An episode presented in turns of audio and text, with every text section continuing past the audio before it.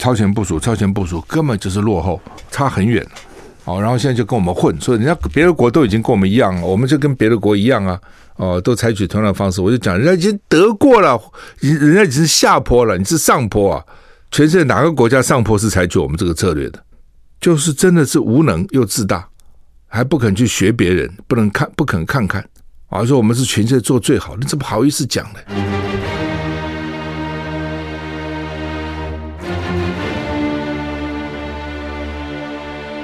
赵少康时间，吃喝玩乐骂，和我一起快意人生。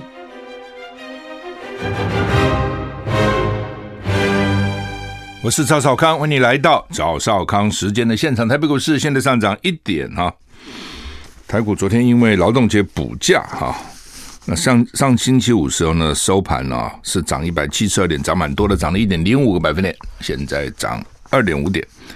昨天美股涨啊，特别是纳斯达克涨啊，纳斯达克跌很深了哈，就跟过去比了哈。道琼昨天小涨零点二个百分点，纳斯达克大涨一点六三个百分点，S&P 五百中涨零点五七个百分点，费城半导体大涨三点五一个百分点哈。欧股昨天德国大跌一点一三个百分点，法国大跌一点六六个百分点，英国小呃中涨零点四七个百分点。你看，英国跟德国、法国经常不一样，因为英国现在已经脱离欧盟，嗯，他常常走自己的路哈。好吧，这个仗还在打哈。五月九号，俄国打赢纳粹的胜利日嘛哈。五月九号会有什么大动作呢？美国跟西方官员认为呢，俄罗斯总统普京最快在五月九号对乌克兰正式宣战。那打了个半天都不算是正式宣战，这这打什么呢？那特殊任务战啊！美国情报显示呢，俄罗斯将在五月中旬试图并吞乌东的顿内茨克跟卢甘斯克。哈，美国驻欧洲安全跟合作理事大大使叫 Carpenter 表示呢，有情报显示俄罗斯正在计划立即并吞乌克兰东部的两个地区顿内茨克跟卢甘斯克。俄罗斯计划在五月中旬某个时间点在两地举行加入俄罗斯的公投。此外呢，美国有线电视网 CNN 报道，美国跟西方官员认为呢，俄罗斯总统普京最快将在五月九号正式宣布对乌克兰宣战。此举将让俄罗斯的后备力量在试图占领乌克兰东部南部时全面动员。就没有宣战的话呢，很难去动员他的意思了哈。宣战才能动员他的后备部队。俄罗斯每年五月九日在莫斯科红场举行盛大的二战胜利纪念日阅兵仪式。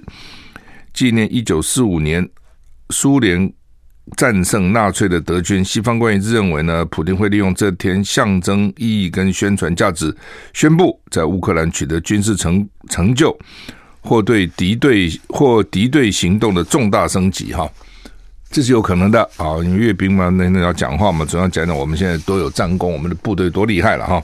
莫斯科红场哈，红场去过莫斯科人，大家都会去红场看看，就。我们在电视、电影上常常看到很像很梦幻的那种俄罗斯的建筑，有没有哈？很好看哈。所以以这样的建筑那么美哦，那么好看，那么色彩很很很特别哈。那理论上讲，好像不应该那么残暴哈。但是呢，这个共产党啊，这斗争起来的时候是很凶的哈。好，那所以他每年在那个红场举行阅兵啊。不是每年了哈，阅兵的时候就在红场举行哈。马利坡要疏散撤离所有的平民哈。那马利坡市议会宣布呢，当地时间礼拜二上午七点，就台湾时间今天中午十二点，计划撤离马利坡所有平民。另外一方面呢，泽伦斯基是说俄罗斯忘了二战所有的教训哈。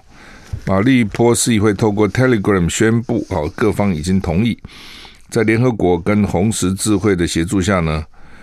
当地周二上午开始呢，计划撤离马利坡所有平民。礼拜天好像一百个平民从亚速钢铁厂撤离嘛，哦，但我就不懂到底有多少平民在里面了哈。俄罗斯二月下旬二二四去打乌克兰啊，要让乌克兰去纳粹化、去军事化哈。呃，打到现在哈，那当然最近这个俄罗斯的外长讲的话，把以色列得罪了哈。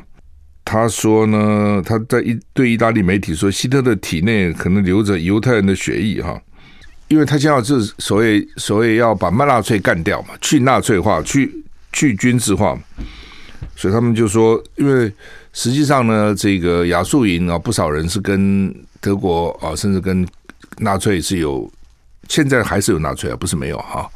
现在美国也有那种啊，哈，哇，这个种族主义者哈。那所以呃，他们就说要消灭纳粹嘛，那所以他现在每次都把东西故意讲成纳粹化了等等哈。但是为什么要去讲说希特勒体内流着犹太人的血液？不懂啊。那犹太人一定很生气了啊！这什么意思啊？所以希特勒是迫害我们的，杀我们，怎么他这你怎么流着犹太人的血液？你讲些什么哈？所以以色列强烈反弹哈。那以色列的外长就说呢，拉夫罗夫说话不可饶恕，而且令人发指啊！这是对犹太人最低级的种族歧视，说犹太人自己反犹太有反犹太主义，就是你自己杀自己的啊！什么什么不是日耳曼民族要杀你的，是你自己杀你自己的意思，这样哈。德国总理说，俄罗斯跟乌克兰达成和平协议才会解除对俄罗斯的制裁。哈，德国总理肖兹受访的时候说呢，只有俄罗斯跟乌克兰达成和平协议，才可能解除对俄罗斯的制裁。啊，那肖兹会见印度总理，在柏林会见莫迪，两人对俄乌战争立场南辕北辙。德国总理接受。电视台访问的时候说，如果俄罗斯总统普丁认为呢，能夺下乌克兰土地，宣告战争结束，然后西方国家就会解除对乌俄罗斯的制裁，那普丁就是误判形势。他说，只有两个乌俄乌达成和平协议才会解除。呃，那到底应该达成什么样的和平协议，由乌克兰决定，不是俄罗斯决定。肖兹说，和平不是由普京说了算。普京没料到乌克兰会那样抵抗，也没想到我们会支持乌克兰坚持那么久。他也说呢，目前并没有计划要前往基辅。肖兹在柏林会见的印度总理莫迪，他承诺提供一百亿欧元协助印度达成气候目标。不，关于俄乌战争，两人态度不同调。印度大多数军备购买自俄罗斯，莫迪呼吁俄乌双方停火，但不愿意从西方谴责俄罗斯的要求啊，不愿意顺从啊。莫迪说。对话是获得解决方案的唯一途径。莫迪这次访问欧洲，还将前往丹麦跟法国。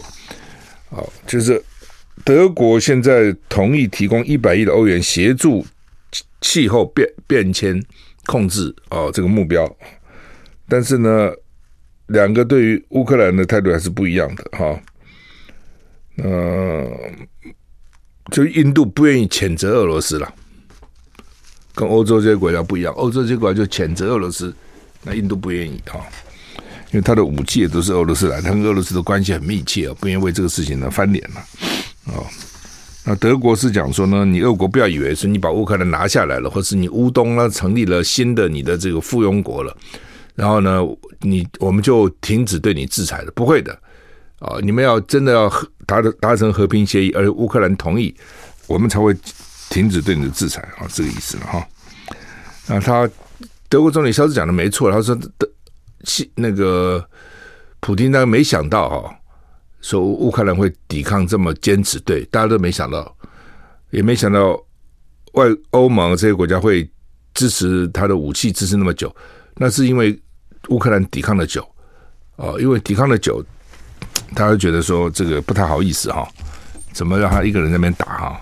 而且呢，开始之后，其他开始都怂恿他，那么真的打了都跑了，所以呢，好吧，至少我给你一些武器，给你一些钱吧，哦，所以就一一路支持，也是因为他能够撑得久，他撑不久，早就那些国家早就拔腿跑了，所以讲天助自助者了哈。那能源战要不要禁俄国的这个石油哈？欧盟意见很分歧哈。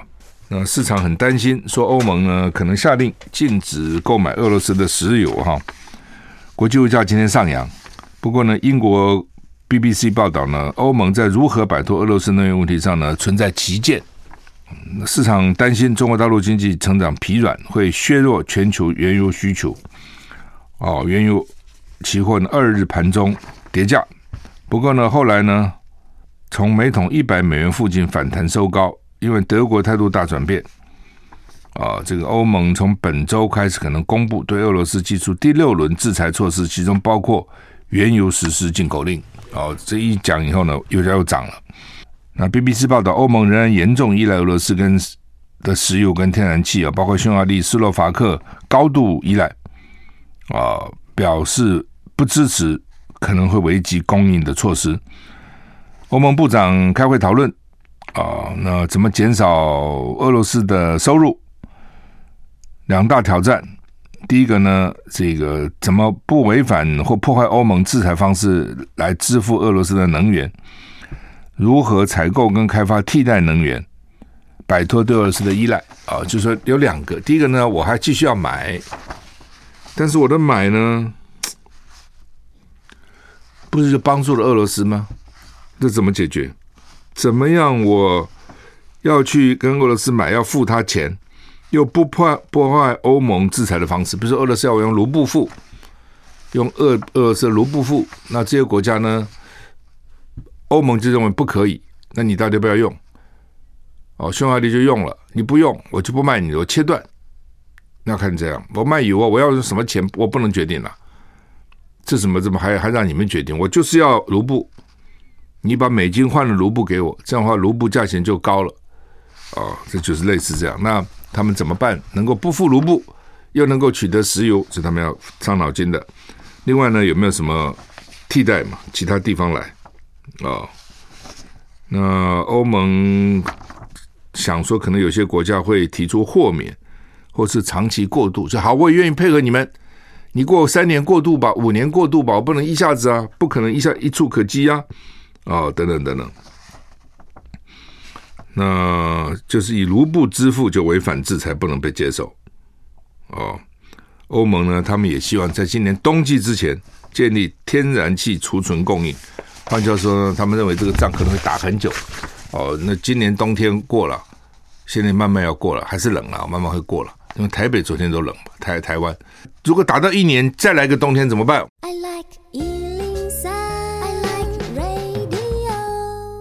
我是赵少康，欢迎你回到赵少康时间的现场。台北股市现在跌七十五点，怎么回事？刚刚有时候还涨，怎么下跌那么多哈？那才疏散百人呢、这个亚速钢铁厂又被炮击了，是不打打天天天天打打了哈？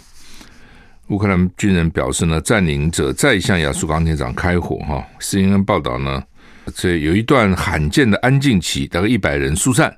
亚速钢铁厂呢，周周日晚上呢，又再度被攻击哈，而且使用各种武器向亚速钢铁厂开火。不过我很好奇啊，那武器不是西方供应吗？源源不绝吗？俄罗斯有多少武器能这样一直打了？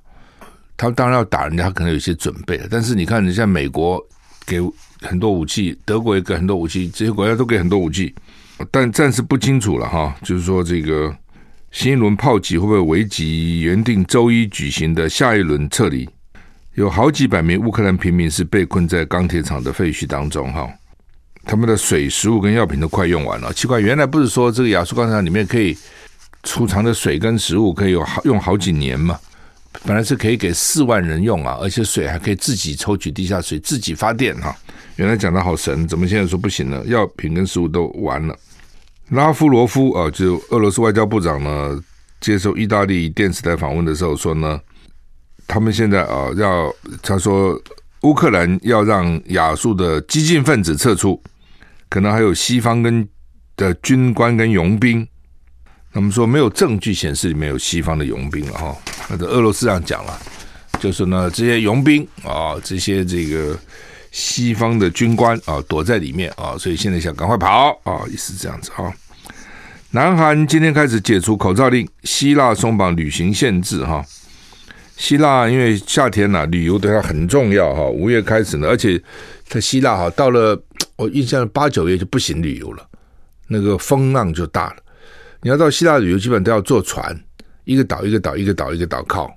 那如果说风浪起来了，反而不行了哈。我上次去的时候，我记得就是人家都已经就是要假期之末了啦，通常没有游客了。哎，我挑那时候去，哎，运气还不错，呃，天气好的不得了。游客少的不得了，哦，那是旅行经常很多时候运气，气候就是运气哦，有人跑到什么巴厘岛了，什么去，还有什么普吉岛啊，我忘了是上次谁跟我讲，就开始下雨，一个礼拜下了一个礼拜雨，哪里也不能去，天天待旅馆，那还不如留在台台湾呢哈。所以有时候旅旅游真的没办法哈。我有一次去云南啊，去那个大理吧，云南。他们都跟我讲，那是最好的气候，在四四月底左右是最好的。好了，去了。哎呀，我的天哪，给我冷到，冷到哈、哦。我在台湾都不穿什么卫生裤啊，什么没办法，冷到去买卫生衣、卫生裤。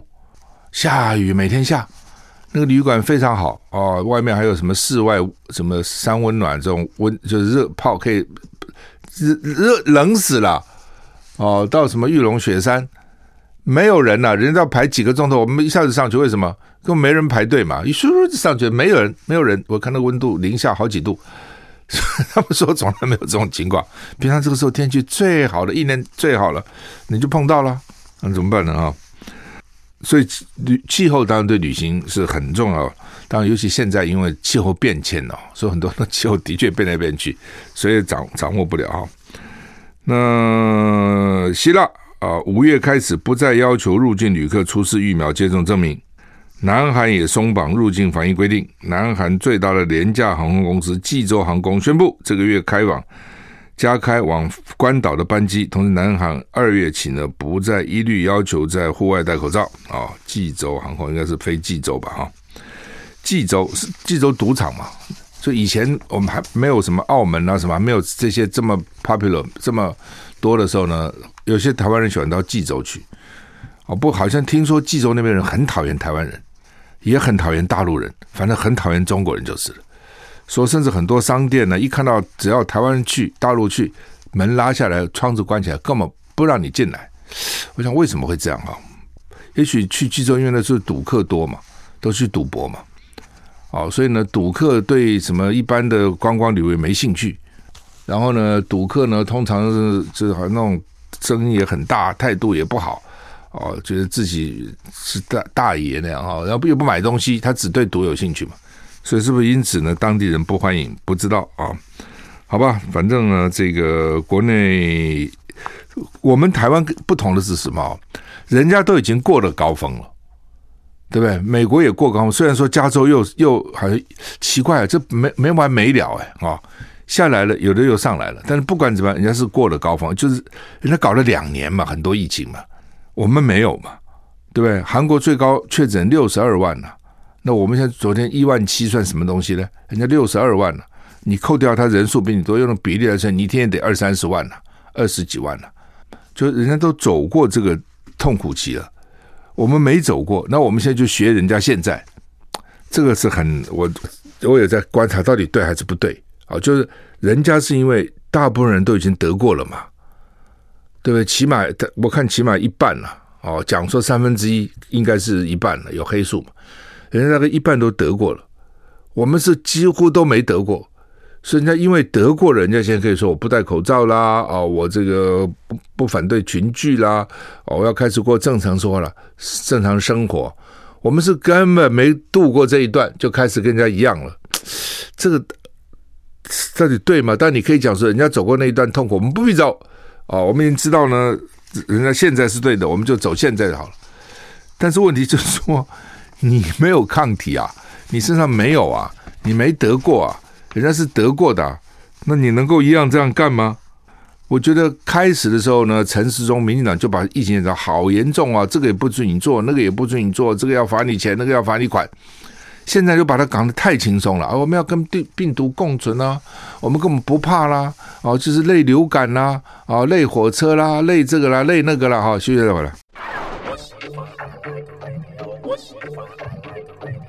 我是赵少康，欢迎回到赵少康时间的现场。台北股市现在跌四十八点，刚讲好希腊要开放了哈，他们估计呢可以到了二零一九年的八成水准，今年哈。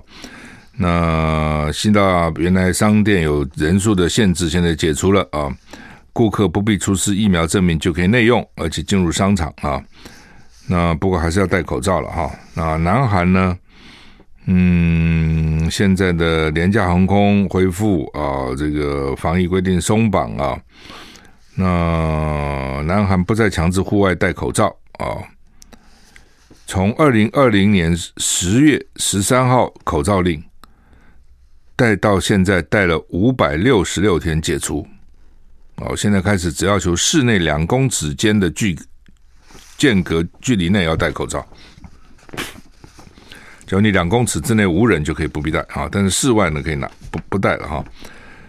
五百六十六天，哦，就我讲人家是都搞了很久了，哦，我们其实都没搞什么东西，我们没有跟人家比起来松了很多了哈、那因为开始没什么疫情了哈、就是台湾你是个海岛，你守守好机场其实就守得差不多了。但是呢，现在被突破了哈，被突破了，这个速度应该非常快。以我们目前这个状况哈，因为几乎等于是等于人家在开始嘛，啊，等于人家开始啊，所以传播很快哈。联合报今天头版头叫做“民众不想筛，医护不敢筛”，嘿，什么意思啊？就是民众也不见不见得不想筛，但没有筛剂啊，这是一个，而且很贵啊。你不要以为便宜啊，我筛一次两三百块，哎。我买中饭买一个便当，吃碗面也不要这么多钱嘛，你自己想想看，哦，所以呢，第一个贵了，真的是贵。第二个呢，也买不到嘛，哦，其实你比如说现在怎么到药，你的怎么用身份证分流到药局去买，你有去买吗？我不知道，我也没去啊，对吧？我去一下，你一天七十八个，我去白去吗？哦，就算了，那让人家真的很想要的去排吧，这是一个。第二个。排也不见得排得到，那所以对一般人来讲，他没有那么多筛剂嘛，这是一个，你就要怎么一直筛？那另外，那筛的是怎样呢？筛的阳性怎么办呢？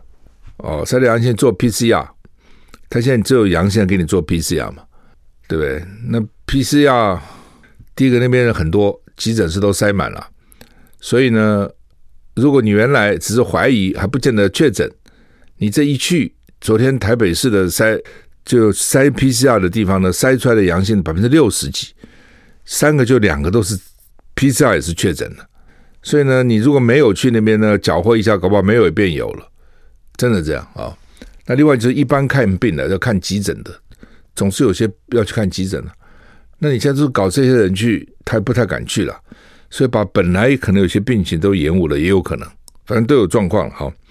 那民众不想筛，很多理由嘛。第一个就是我没有筛剂嘛，这是第一。第二个，就算有，我筛了阳性又怎样呢？对不对？你也不给我药，你什么都不给我，那我干嘛呢？台北市说给三天什么头痛药什么，那我到药房自己去买就好了，没几个钱呐，我干嘛搞半天跑到医院去排呢？你也不给我那个真的瑞德西，这不真不给我那个辉瑞那些药。哦，那些药才可能针对这个欧美款有点用，你也不给我，那我只好症状治疗嘛。医护不敢塞，怕一塞以后啊，不能够上班了，不能够看病了。说很多地方的护理长都要求护理师，你要筛前报告一下啊，你不自己跑去傻傻的塞啊，塞完了确诊你就搞搞死我们了。换句话说，连连塞可能都要分配的。懂懂没意思？比如我下面如果有一个护理长，我有二十个护理师，你今天两个去筛就好，不要二十个都去筛啊！二十个一筛过，筛出一半来，我这不都停了吗？你两个去筛，两个去筛，如果有的话呢，好吧，再再说，没有的话，赶快回来工作。我已经忙得要死了，你们还筛筛筛筛筛筛筛什么筛啊？类似这样子啊，所以呢，他们上有政策，下有对策，比如他们讲说。台北北部有一个医学中心急诊科主任说，他们单位十分之一的同仁都确诊了。哎，医护哎，一个单位十分之一都确诊了，那所以怎么办呢？因为所以呢，确有确诊就要重新排班，所以很多的主治医师、住院医师都不不接受筛检，算了，筛了以后我知道了，我就要去就要就要就要去隔离啊，对不对？我一隔离，那人不要重新排班吗？那排班也很紧的，算了。除非我动不了了啊，等等等等哈。那什么叫轻症哈？轻症不是说没有症哎，无症状才是没症。他们说啊，无所谓了，九十九点六都是无症或轻症。各位，无症跟轻症差很多。无症当然没问题嘛，啊，但是轻症也不舒服哎。我知道的人都很不舒服哎。哦，喉咙很痛啊，咳咳到我们肺都要咳出来了，有的还咳到胃都要咳出来了，啊，有的还发高烧，三十九度半、四十度，各种状况哦。其实不是大家以为是轻就是根本没什么，不是的，只是说呢，你轻你并没有什么肺发炎呐、啊，没有什么血氧掉到九十四以下等等，它就算你轻。那个所谓中重是已经要进入肺部了，已经搞了，可能很快就是严重的肺炎了，才叫做中重症。哦，一般的头痛啊，什么都是轻的，都是轻的啊、所以轻的当然就是症状治疗嘛。哦，什么叫症状治疗呢？就感冒也是一样。好，感冒你没办法得了，就症状治疗。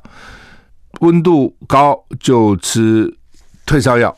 哦，退烧药有很多种啦。哦，每个人还不一样。哦，有的人吃啊，比如说阿司匹林有用，有的人吃乙烯酚胺有用。哦，有人吃 ibuprofen 有用。哦，有人吃不同的东西，跟每个人不一样，看你自己。哦，那如果常痛人都知道了，常头痛人偏头痛，如果不常头痛人，可能就试试看吧啊、哦。那另外就是止咳化痰药，也会咳嘛，所以你要吃止咳止咳化痰。那另外呢，有人喉咙肿，我有发炎就肿，那就吃这种凤梨酵素等等的这个消肿药，就是基本上是准备三种药了。第一种呢就是退烧药，退烧通常同时呢。也会解痛解痛了哈，退烧止痛，这个止咳消肿。I like 103, I like radio。我是赵少康，欢迎你回到赵少康时间的现场。陈松怎么讲？啊，陈松民众快筛之后阳性就 PCR 裁剪，如果不想检验，就在家休息五天，之后戴口罩出门。什么意思呢？就是说你现在自己快筛了，快筛阳了。那你不又不想去裁剪，要去排队啊，什么很麻烦了。裁剪到了又怎样呢？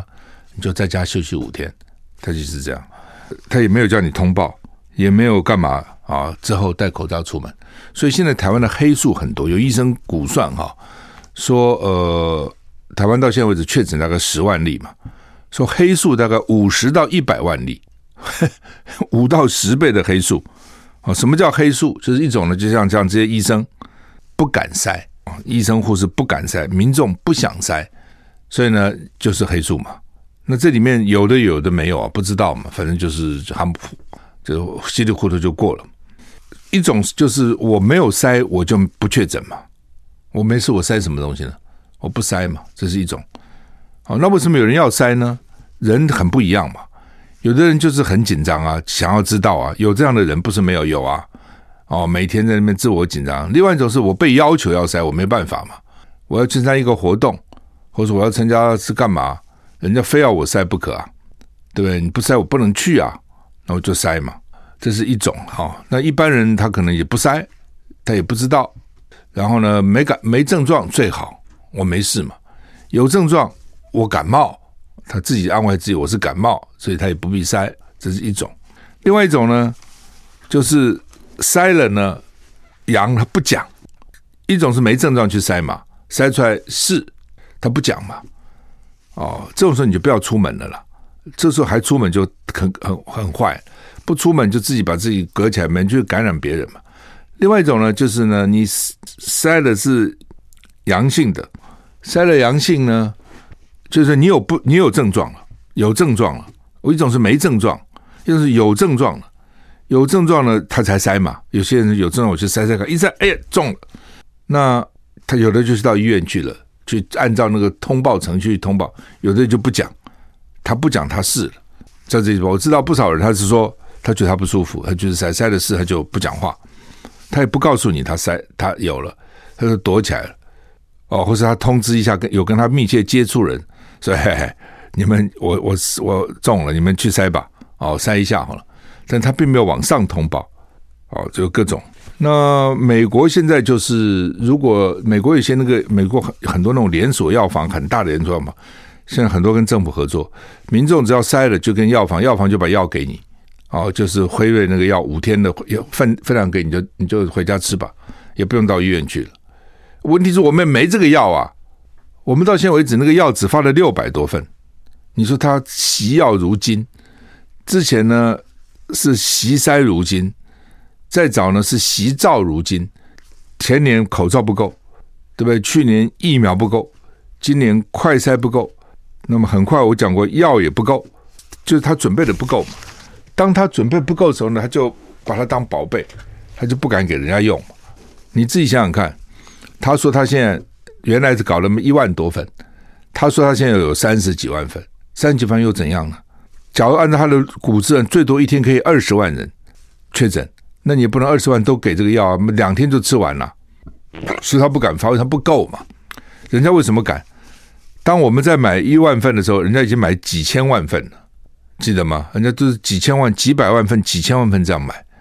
哦，那你这样买，你是大客户嘛？人家当然就优先供货给你嘛。你买个几千份、一万份，你不是人家零头都没有，对不对？所以人家当然慢给你们。道理就这么简单嘛？不就这样子吗？这有那么困难吗？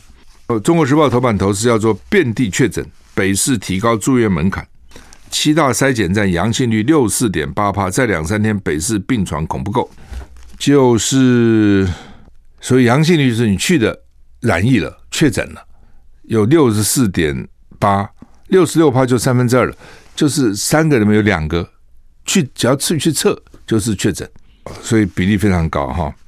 哇，那当然，因为去的人都怀疑自己有问题嘛，或是去的人他现在只有快筛阳性才能去，一般人也不能去嘛，所以确诊率当然就高了。所以台北市再过两三天病床不够了，这陈时中不是说够啊够啊够啊够啊够啊吗？那为什么会这样呢？就是讲他主按照这两天的例子，双北加桃园就超过七成染病，全台湾的确诊里面有七成都在双北或桃园，所以。东部啦，中南部看台北看双北，蛮可怕的啊！这怎么回事啊？每天那么多人啊啊！那为什么会这样？一方面是人多嘛，人多本来比例就高；第二个人比较密集，而且在这里面的社区爆发过来出来，另从这边开始嘛，一出来以后呢，要再再遇小不易了哦，想要把它再弄小一点，就不是那么容易哈。那所以他们老是拿这个全台湾有多少病房够够够，不是这样算。我早就提醒他们，你要拿各各地的嘛，对不对？你要拿各地的。你比如台北，假如说他要住院了，他很难跑到中南部去住啊。他当然希望就地住，一定是这样的哦，照顾也方便了，各种都方便嘛。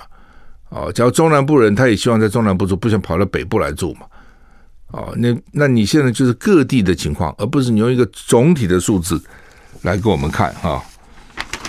另外呢，这个说诊所呢也不快筛也不通报哦，就把只要病人来说，哎，我要症状很像，你给我筛一下。说现在诊所已经学聪明，不给你筛，因为呢筛出来他也很麻烦，第二个筛出来他也没办法，呃，所以呢他就不快筛不通报哦，按照感冒来处理，就是这样啊。我们休息一下再回来。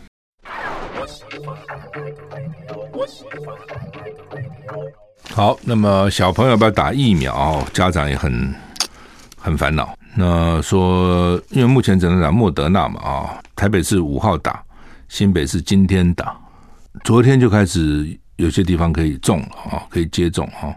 目前我看大概都是将近一半，就是家长写同意书大概百分之四十几，台北是百分之四十几嘛，哈。那写的百分之四十几，到时候去打会多少不知道了。看到外国哈，外国现在看起来美国是打蛮多的哦。美国说是一季的有八十二趴，两季有七十趴啊。新加坡一季有七十七趴，两季有六十九趴。但是接下来澳洲第一季五十二趴，第二季只有三十六趴。日本第一季十三趴，第二季九趴。南韩第一季一点三趴，第二季零。换句话说呢，亚洲这边好像比较 hesitate，比较犹豫一点哈。那到底打要打莫德纳还是打 BNT？就是成分嘛，啊，莫德纳成分比较高，五十一半剂如五十，BNT 是十了。你如果问我，我觉得好像五十高了一点，十又低了一点啊。但不管了，反正他们弄出来就这样子嘛。呃，所以父母蛮犹疑的哈，要不要给孩子打？那也有的医生认为这是一种 mRNA 疫苗，会造成这个细胞也好了啊，或是这个这个免疫系统的。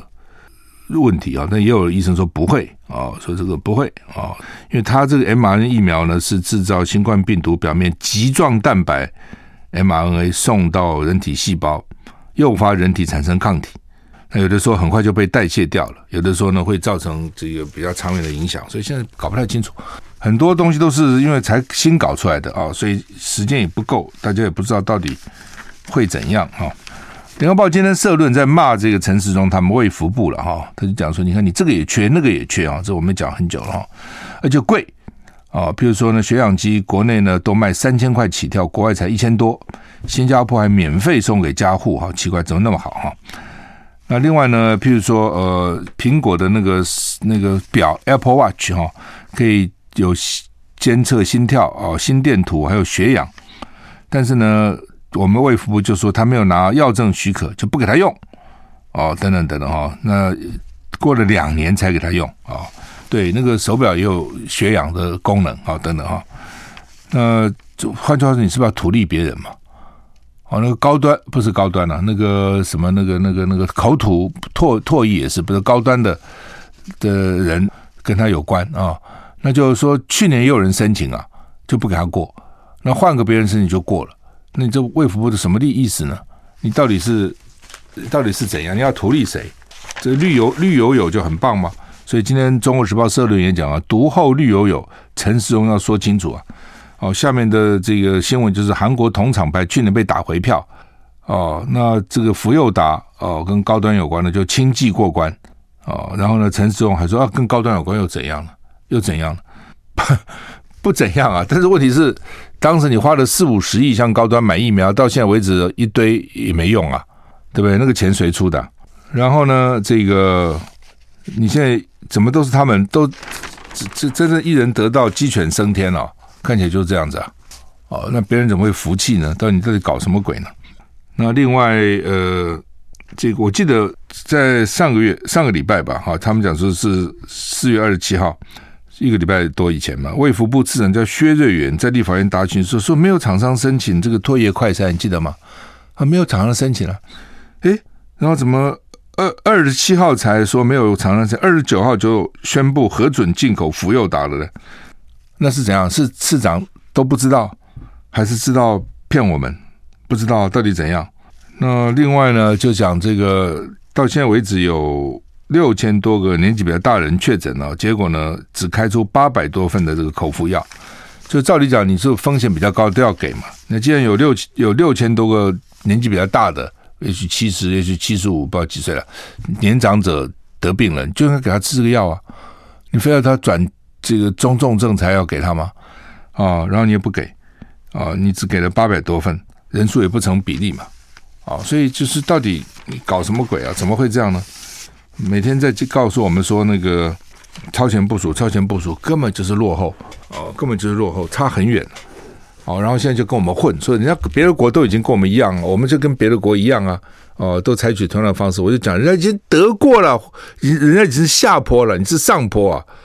全世界哪个国家上坡是采取我们这个策略的？就是真的是无能又自大，还不肯去学别人，不能看，不肯看看啊，说我们是全世界做最好，你怎么好意思讲呢？哦，然后很很多老百姓，他不是全部了，我想看得懂也也也不少了，哦，但是呢，被他骗的也不少了，再加这个意识形态蒙蔽，哦，所以你做什么都可以，都没关系，只要喊出抗中保台就好了，其他都我可以原谅你。台湾就是这种情况，真是给他麻烦了，哦，真的给他麻烦，好吧？说这个分科测验又要恢复考数乙了，这是搞什么鬼呢？之前就他就把那个他就变过来变过去，原来原来二月是考学测，七月考职考了，就搞很多年，反正搞搞他就说不对啊，要改啊，就把七月这个职考呢把它搞掉了，现在叫分科测验，就今年才开始要分科测验。那分科测验呢就不考国文、英文跟数语，不考这东西了。那怎么办呢？就数甲或是学测的数学来做分数。那就被人家讲说，那你不就一次一试定终身？你原来就希望不要一次定终身。你现在你至少以前考两次数学啊，学测一次，只考一次。你现在只只考不考了，那很多细项看数学哪里看呢？要不然就得看数甲咯，要不然就得看你呃这个二月的学测嘛啊，就被骂了。所以现在就说好好再恢复要考数乙了。哎呦，你们做一个政策的变动之前想清楚嘛。就恶整考生，那考生真衰。所以有老师讲说教改乱改都没有人负责，不，真的不需要人负责。我常讲古时候就推出去午门斩首了。古时候考试多重要啊！那个科举考试那是皇帝要把选试最重要的嘛。哦，就这样乱整啊，然后真的都没人负责，好像大家都跟这无关。好吧，我们今天时间到了，谢谢你收听，再见。